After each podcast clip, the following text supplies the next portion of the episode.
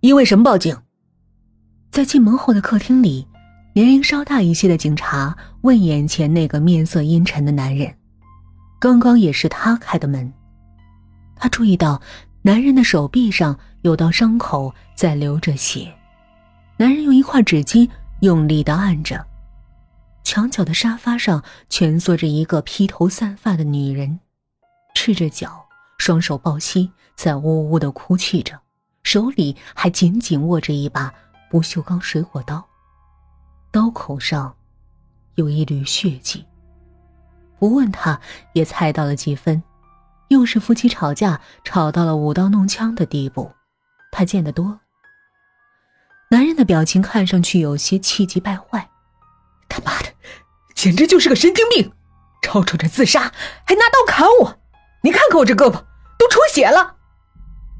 他移开那团殷红色的纸巾，把鲜血淋漓的伤口展示给警察看。警察扫了一眼，只是浅浅的一道皮外伤。并不严重。他朝女人的方向走过去，打算拿掉她手中的刀。刚走了两步，就见女人猛抬起头，把刀锋压在手腕上面，歇斯底里一般的嚎叫着：“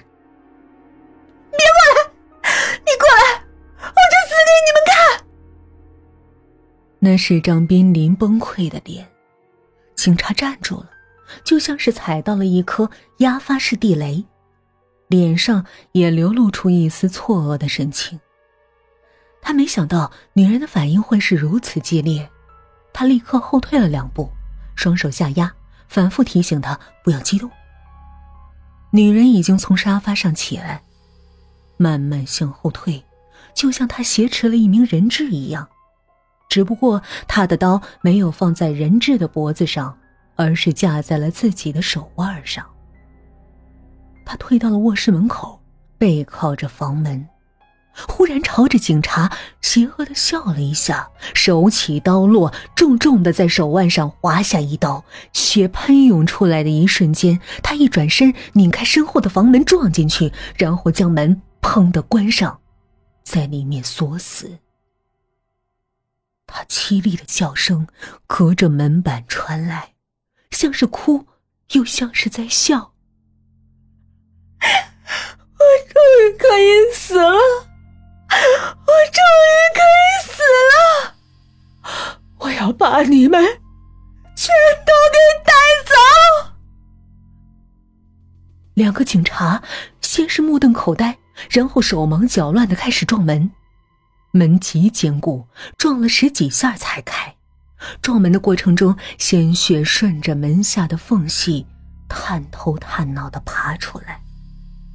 越来越厚腻，漫过地板，包围了他们的鞋底，仿佛门里面打翻了一大桶红油漆。破门而入后，他们看到女人倒在自己的血泊里，手腕上像小孩嘴唇似的翻着一道裂口，已经不动了。两个警察里较年轻的那个，刚刚从警校毕业。今天是他作为警察的第一天。他呆呆的望着女人的尸体，以及那些正在冷却中的红色液体，脸色越来越苍白，就好像流光了血的并不是躺在地上的女人，而是他。年长的警察吼了他一声，他像是从睡梦中醒过来。他俩搬起女人的身体，就像是从一池血水中打捞出她，跌跌撞撞的出了门，把女人往楼下抬去。那个女人慢腾腾的跟在后面，一阶一阶的下了楼梯。他已经不再捂着受伤的手臂，任凭他的血液流到手背上，在一串串滴沥到楼道的水泥地上。几分钟后，警笛声再次呜嘤呜嘤的鸣叫起来，渐渐远去。他们应该是奔向附近的医院了。